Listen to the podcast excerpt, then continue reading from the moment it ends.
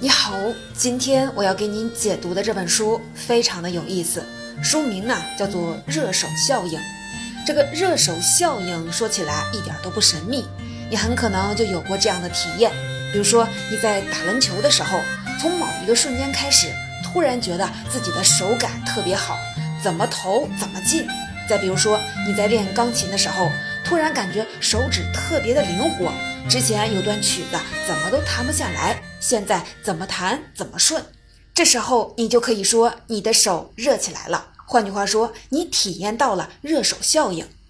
有过这种体验的人确实不少，可是很少有人能说得清热手效应到底是怎么回事儿。毕竟那种手热的状态说来就来，说走就走，很难靠你的主观意志来把握。而且啊，你可能还会想，这个所谓的热手效应会不会只是一种错误的归因呢？比如说，要是你相信打篮球的时候有手感这种东西，那你相不相信打扑克的时候有手气这种东西呢？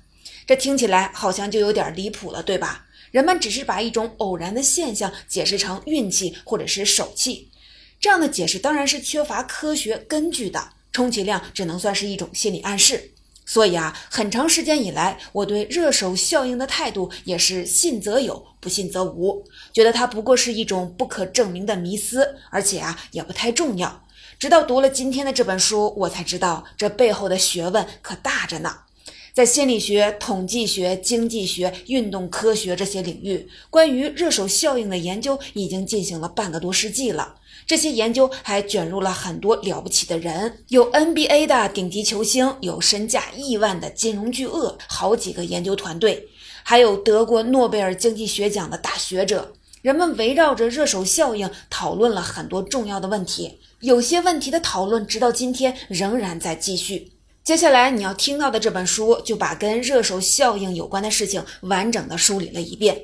这本书的作者叫本·科恩，是美国著名的体育记者，为《华尔街日报》撰写 NBA 等体育赛事的稿件。这份工作让他有机会接触到大量的顶尖球员，和他们讨论打球时的感受。而另一个方面，科恩又认识不少球队的教练和老板，还有学院里的研究人员。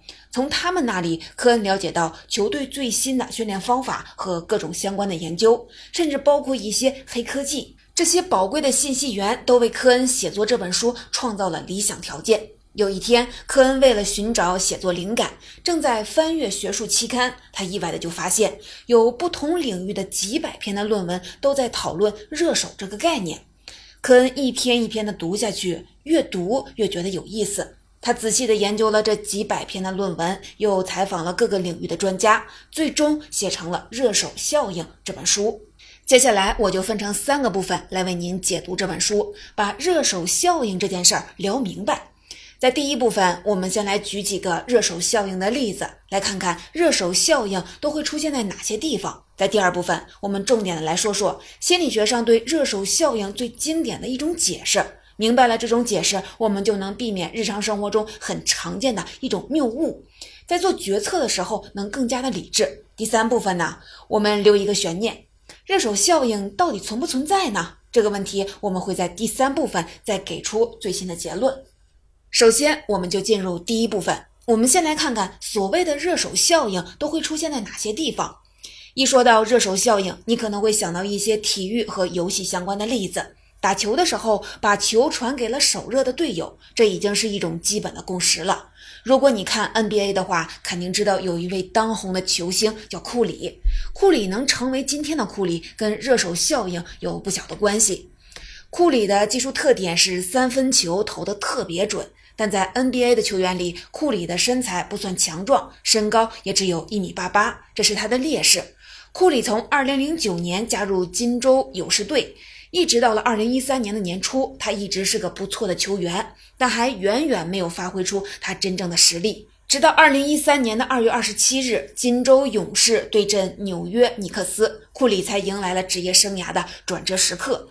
在这场比赛上，库里一个人砍下了五十四分，其中三分球的得分是三十三分，十三投十一中，这么高的命中率让他的对手和队友都目瞪口呆。从这以后，金州勇士队真正发现了库里的价值。他们围绕着库里制定了新的打法，给了他更多的投三分球的机会。从数据上看，在这场比赛以前，库里的场均得分是十八分，每场会投出五颗三分球；而在这场比赛以后，库里的场均得分上升到了二十六分，每场比赛会投出十颗三分球，改变了打法，效果立竿见影。在接下来短短不到三年的时间里，库里就成为了 NBA 历史上公认的最有价值的球员之一。那库里是怎么打出五十四分这么好的成绩的呢？库里的解释就是手热。他说他也不知道那种好状态是怎么出现的，但是他一旦出现，你就要欣然的拥抱他。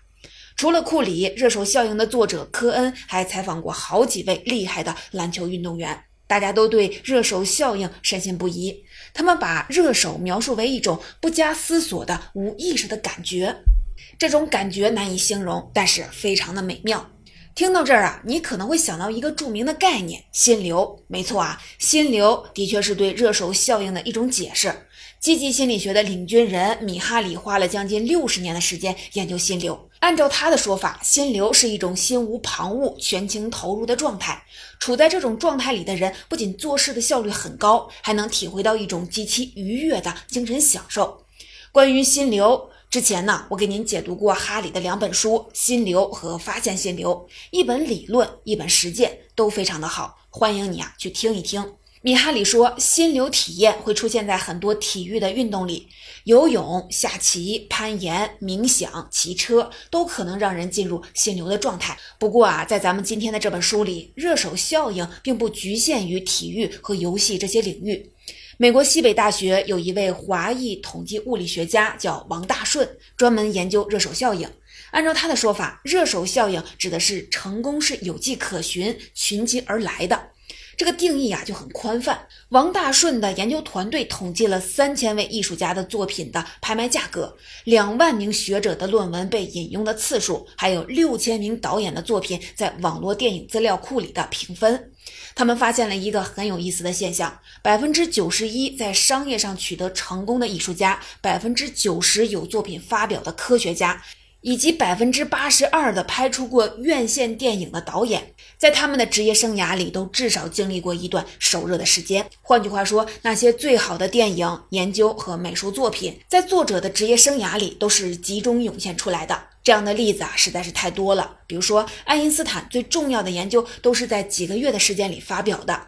梵高在法国南部城市阿尔勒生活了十五个月，这是他为期十年的艺术生涯里最高产的一段时间。莎士比亚据说是在短短的两个月里，一口气写出了《李尔王》《麦克白》和《安东尼与克利奥佩特拉》三部传世杰作的。王大顺认为这些事儿啊，绝对不是巧合。他有一个非常自信的论断：创作者的事业是由他们的热手期来定义的。他说：“如果我知道你最好的成果出现在什么时候，我就知道你第二好和第三好的成果出现在什么时候。那一段时期就是你的热手期。”从这么多的统计数据上来看，热手期的存在似乎没有什么好争议的。但问题是，热手期究竟为什么会存在呢？为什么成功总是会成群结队的到来呢？王大顺认为这也不难解释。他说，这是因为处在热手期的人能够吸引到更多更好的资源，他们也更有勇气去充分的利用这些资源。你想啊，一件了不起的作品横空出世了，引起了学术界和文化圈的关注，资本曝光，人们的追捧，种种资源都会向作者汇集，作者也会更有自信的创作，更大胆的向人们展示自己的作品。这样一来，水到渠成，一次成功就会带来更多的成功。根据王大顺采集的来自几万名成功人士的数据，这样的事业巅峰期通常能持续三到五年。这就像库里手热的时候，队友们都给他传球，他也更有信心的去投篮，投中的球当然也就更多。这么一分析，热手效应的存在似乎是合情合理的。但事情真的像看上去的这么简单吗？接下来咱们来说一说心理学上对热手效应最经典的一种解释。这种解释认为，热手效应是一个彻头彻尾的谬误。我们刚才说了，有几万名成功人士的经历都证实热手效应是真实存在的，怎么又说它是谬误呢？先别忙，在解释心理学上的这个结论之前，咱们先来看看另一件有意思的小事情。瑞典有一家公司，中文翻译过来呢叫做生田，是一个播放音乐的平台。生田有一个随机播放的功能，你创建一个歌单，打开随机播放，生田就会把歌单里的歌打乱了顺序给你播出来。这听起来是一个很简单的功能，也很容易实现。但是在推出这个功能以后，生田公司却不断的收到用户的投诉，用户们就抱怨说，生田的随机播放根本就不随机，经常连着好几首歌都是同一个歌。手的那这是怎么回事呢？肯定是生田收了人家的钱，要不怎么能随机来随机去，老是绕不开这个人呢？这样的说法传开了，对生田公司的声誉肯定有不良的影响。公司就派了一个团队去调查，可是调查的人也很纳闷儿，因为这没有什么好调查的。生田公司的随机播放功能用的是一种非常经典的随机算法。在业内呀很有名，叫费舍尔耶茨洗牌算法。这是一个非常漂亮的算法，总共啊就三行代码，可以把任何一个有限的序列随机化。这个算法从发明出来到现在将近一百年了，人们还在用它，因为它的随机性是无可争议的。那问题出在哪儿呢？其实啊，出问题的不是算法，而是生田的用户。用户们觉得生田的随机播放不随机，是因为他们连续听了同一个歌手的歌。但这是一种典型的认知错觉。我们往往以为一个随机的序列应该是均匀分布的，但其实啊，在一个随机的序列里，连续出现相同元素的概率是很高的。尤其是当元素的种类并没有那么多的时候，你创建了一个歌单，里面有七八个歌手的歌，开了两个小时的车，一直在听这个歌单，那你很可能会听到同一个歌手的歌连着播放了两次，甚至啊三四次。我再举一个更多人熟悉的例子。打扑克牌的时候，连续两把都抽到了差不多的牌，比如上一把抽到了三个 K，这一把又抽到了三个 K，有人就会说肯定是洗牌洗的不充分。但其实啊，有这种想法的人跟生田的用户犯了同一种谬误，这就是认为随机等同于平均。那为什么会出现这种谬误呢？生田有个产品经理叫扎法尔，他说了一句很精彩的话。他说：“我们的大脑是一个出色的模式匹配设备，它会找到没有模式的模式。换句话说，我们总是在混乱当中看到秩序，这是因为我们渴望秩序，因为有这种寻找秩序的冲动。一件事儿明明是随机的，我们却总能从中找出一点规律。”说到这儿啊，不知道你对热手效应有没有产生一丝怀疑呢？打篮球的时候，一个人连续投进了三颗、四颗、五颗球，这到底是因为这个人的状态好，还是说这根本就是随机的呢？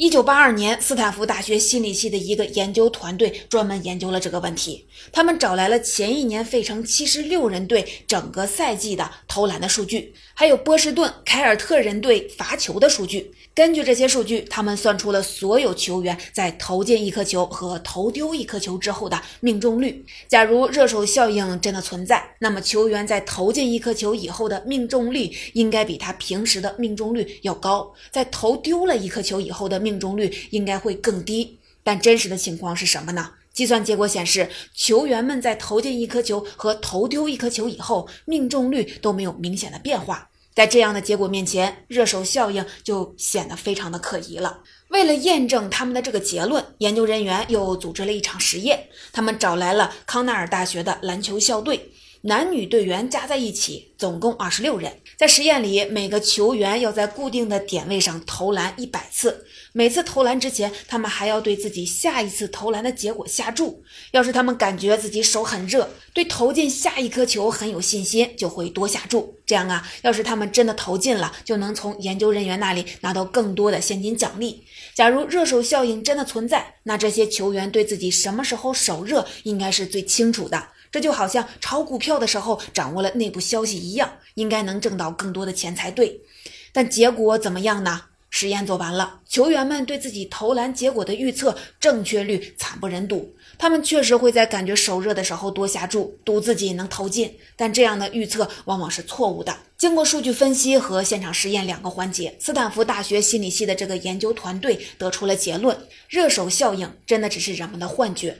别管咱们刚才说到了多少种的解释，让热手效应看起来多么的合情合理，从数据上看。球员们的命中率在他们感觉手热的时候就是没有什么变化，那他们为什么还会相信热手效应呢？心理学上的解释是因为人们的判断受到了小数定律的影响。什么是小数定律呢？简单来说，就是当我们面对一个数据量很小的样本的时候，我们仍然会基于这样的小样本得出某些结论，并且对这些结论过度的自信。你想啊，当一个人感觉自己手热的时候，他做出这个判断的依据是什么呢？他投了一颗球进了，又投了一颗球又进了，就基于这么两颗球的数据，他就觉得自己的手感不错。那这样的判断当然是不靠谱的，因为样本的数据量太小了，哪怕是在随机的序列里出现这样的重复也是很正常的。听到这儿啊，你可能就会觉得相信热手效应啊有点荒唐，但其实我们平时做的很多的判断都会受到小数定律的影响。比如说，一只股票在短期内的表现就很容易引起投资者的紧张。我们有时候看到它几周之内的涨跌，就会决定买入或者是卖出。这其实啊，跟相信热手效应也没有太大的差别。假如斯坦福大学的这项研究真的是正确的，那热手效应就应该有另一个名字，这就是赌徒谬误。在拉斯维加斯的赌场里，专门有一个屏幕，上面显示的是刚刚过去的几场赌局的结果。这些数据有什么规律吗？完全没有。但是赌徒们会从中找到规律，在小数定律的影响下，绞尽脑汁给自己建立出虚幻的自信心，最终呢，把更多的钱投进了赌场的机器里。你可能会觉得斯坦福大学的这项研究听着啊确实有点意思，但他们研究终归还是和体育和游戏好像也没有这么重要。但其实这项研究在学界的影响力还是不小的。在斯坦福大学的这个团队里，领头的学者名字叫做特沃斯基，这是认知心理学领域的一位先驱。特沃斯基还有一位非常默契的研究伙伴，你就算不学心理学，也很可能听说过。他就是第一位以心理学家的身份拿到了诺贝尔经济学奖的学者，那本著名的《思考快与慢》的作者丹尼尔·卡尼曼。我们刚才提到的小数定律，就是特沃斯基和卡尼曼两个人联手开发出来的理论。特沃斯基领导的这项关于热手效应的研究，给小数定律提供了一个关键的注脚。这项研究还有特沃斯基和卡尼曼一起开展的一系列的研究，从认知心理学的角度给行为经济学带来了大量的启发。卡尼曼是2002年拿到诺贝尔经济学奖的，这个奖本来应该是他和特沃斯基一起拿，只可惜啊，特沃斯基早在1996年就去世了，只活了59岁，而诺贝尔奖是不授予逝者的。但在诺奖委员会给卡尼曼写的颁奖词里，还是隆重地提到了特沃斯基。在颁奖词里提到获奖者之外另一个人的名字，这在诺贝尔奖的历史上是第一次，也是迄今为止唯一的一次。特沃斯基的这项研究算是给热手效应判了个死刑。在接下来的三十多年里，这一结论渐渐成了心理学界的共识，热手效应也渐渐地被人们叫成了热手谬误。假如听到这儿，你对热手效应的存在还抱有一线的希望的话，那请你继续的往下听，因为啊，反转来了。《热手效应》这本书的作者科恩之所以会对热手效应这么的感兴趣，是因为他自己在年轻的时候就经历过一次热手效应。那时他还在上高中，在校队里打篮球，水平可以说是非常的一般。可是有一场比赛，他随时想起来都记忆犹新。在那场比赛上，他突然成了全队的得分王，怎么投怎么进。事后想起来，他说拥有热手效应就像是拥有了超能力一样。连续的进了几颗之后，他的身体极其的兴奋，意识极其的专注。篮筐在他看来就好像是直升机的停机坪那么大。他的眼睛里只有篮筐，其他的一切好像都消失了。那在这场比赛之后，科恩打篮球是不是就开窍了呢？完全没有。从这以后没过多久，科恩就放弃了打篮球，原因是他打的实在是不怎么样，再打下去也没有什么出路。那场比赛成了他一生一次的经历，但是科恩一直记得那种感觉太美妙了。你叫他热手效应也好，你叫他心流也好，那种感觉真的只是一种认知上的谬误吗？特沃斯基的研究真的给热手效应下了定论吗？在一九八零年代初，特沃斯基掌握的数据可以说是尽善尽美了。但是在今天，我们拥有了重新检验这项研究的全新的可能。这是因为我们对数据的掌握达到了前所未有的规模和精度。二零零五年，有两个以色列人合伙办了一家公司。这两个人，一个是以色列国防军的工程师，另一个是核物理学家。那他们办的这家公司是造导弹的吗？当然不是，他们要把视觉智能领域的技术应用到体育行业。换句话说，他们要用摄像头来记录体育比赛里的各种数据。从二零一一年起，他们陆续的把这项技术卖给了 NBA 的几支球队。这项技术很有用。达拉斯小牛队第一个引进了这项技术，就拿到了当年的 NBA 的总冠军。从这以后，视觉智能技术就渐渐成了 NBA 球队的标配。但问题是，球队拿到了大量的数据，也不知道该怎么分析，还是得委托专业的研究团队。菲尼克斯太阳队就在网上找到了一家看起来挺靠谱的机构，叫哈佛体育分析集团，把球队的数据交给了他们分析。这个哈佛体育分析集团名字起的挺唬人的，其实啊，这是哈佛大学的几个本科生组织的一个社团。在这个社团里有两个活跃分子，女生呢叫斯坦，男生叫伊泽克维茨，都是九零后。别看他们年轻，然而他们分析数据的能力一点儿也不含糊。接到太阳队的委托以后，伊泽克维茨很快的就找到了最有价值的研究方向。他拉着斯坦，准备对热手效应再做一次全面的检验。他们当然读过特沃斯基三十年前发表的论文，但伊泽克维茨的思路很清晰，也很有志气。他说，学术研究者的言论基本来源于他们所拥有的数据。随着数据的增多，我们一向认为是真理的东西，可能只是我错觉。那伊泽克维茨和斯坦是怎么做研究的呢？简单来说，他们极大的提高了分析的颗粒度。在特沃斯基当年的研究里，对数据的处理也是比较粗糙的，三分球和直接上篮都被抽象成了投篮这一种行为。特沃斯基只关心投篮的次数和进球的次数，但实际上，考虑到场上的局势、球员的技术特点、球出手时和篮筐的相对位置、进球是空心还是打板、场地是主场还是客场，还有其他说都说不完的各种因素，每一次投篮的难度都各不相同。如果我们把分析的颗粒度提到了这个层面上，那特沃斯基当年的研究就显得有点单薄了。但问题是，这种广度和精度的数据也只有在今天的技术条件下才能被记录下来。有了这样的数据，伊泽科维茨和斯坦开发了一套算法，计算出了每一次投篮的难度。这样一来，他们考察的热手效应就不只是球员连续进球的概率，而是球员在多大程度上实现了超水平的发挥。哪怕一名球员在手热的时候没有连续的进球，但他进球的难度比平时更高，这也是热手效应的一种体现。那结论是什么呢？伊泽克维茨和斯坦发现，如果一名球员在四次投篮当中命中了一颗，这会给他的状态带来百分之一点二的进步；如果四颗球投中了两颗，那他的状态会提高百分之二点四。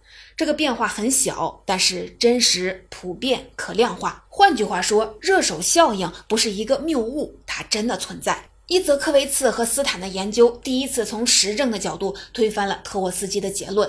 而真正从理论上撼动特沃斯基的是两位经济学家，两个人分别叫做米勒和圣胡尔霍。他们发现特沃斯基的研究里存在一个隐蔽的统计学上的偏差。关于这个偏差，书里的解释很简单。当我找到了米勒和圣胡尔霍针对这个偏差发表的论文，请教了一位了解统计学的学者，他告诉我。这个偏差涉及统计学上等概率假设的认定问题，真要解释清楚，恐怕要比书里写的复杂一些。要是我们不深入统计学的细节，那么简单来说，特沃斯基当年在计算球员的命中率的时候，算法有问题。按照特沃斯基的算法，球员在投中一颗球以后的命中率实际上被算低了，被算低了的命中率和平时的命中率一样高。那这恰恰说明球员的状态在投中了一颗球以后有所提高了，热手效应是真实存在的。总结，那么特沃斯基还有从始至终一直支持着特沃斯基的丹尼尔·卡尼曼，他们都错了吗？带着这个问题，米勒和尚胡尔霍当面请教了卡尼曼本人。那是二零一六年的春天，卡尼曼已经八十二岁了，满头银发，穿着整洁的西装和黑风衣，坐在教室的最前排，一丝不苟地听完了米勒的演讲。等学生们问完了问题，卡尼曼举起手，他说：“特沃斯基留下的学术遗产是很了不起的，他也相信他和特沃斯基一起得出的洞察，相信人们总是在随机的地方想象出模式。”但是啊，在关于热手效应的研究上，特沃斯基显然错了。他们当年的算法有偏差，热手效应真实存在。承认特沃斯基犯了错，这对卡尼曼来讲应该不是一件轻松的事儿。我在诺贝尔奖的官方网站上读到了卡尼曼写给特沃斯基的悼词，字里行间都是惋惜和怀念。对卡尼曼来讲，特沃斯基是他毕生的挚友，比他更年轻、更有天分、更可能做出改变世界的研究，只可惜英年早逝。在特沃斯基走后的二十多年里，卡尼曼一直忠实地守护着他和特沃斯基一起建立的学术大厦，而新的研究正在不断地冲刷着大厦的根基。当然了，学术的目的本就是去伪存真。随着数据能力的提升，研究范式的迭代，新的洞见只会不断地刷新旧有的认知，而每一代学者都用自己的智慧照亮了下一代人前行的方向。关于热手效应的争论仍在继续。在本期的音频结尾，我想跳出学界的语境，思考一下关于热手效应的这一系列研究能给我们普通人带来什么启发。在我看来，一个人到底是经历了热手效应，还是陷入了赌徒谬误，关键要看手热的时候，他的自信有没有改变他的行为。这就像统计物理学家王大顺说的那样，当一个人处在事业的上升期，感觉信心满满，这种信心又转化成了他做事的动力，为他带来了更多的资源以及他人更高的期许，他成事的能力自然就会变强。而当一个人的自信让他满足于现状，让他失去了对新信息、新知识的兴趣，不愿意去尝试新的打法，他就会渐渐的像赌徒一样盲目投入，失去清醒的判断力。你的自信到底是让你高歌猛进，还是停步不前呢？这或许就是热手效应和赌徒谬误之间最根本的区别。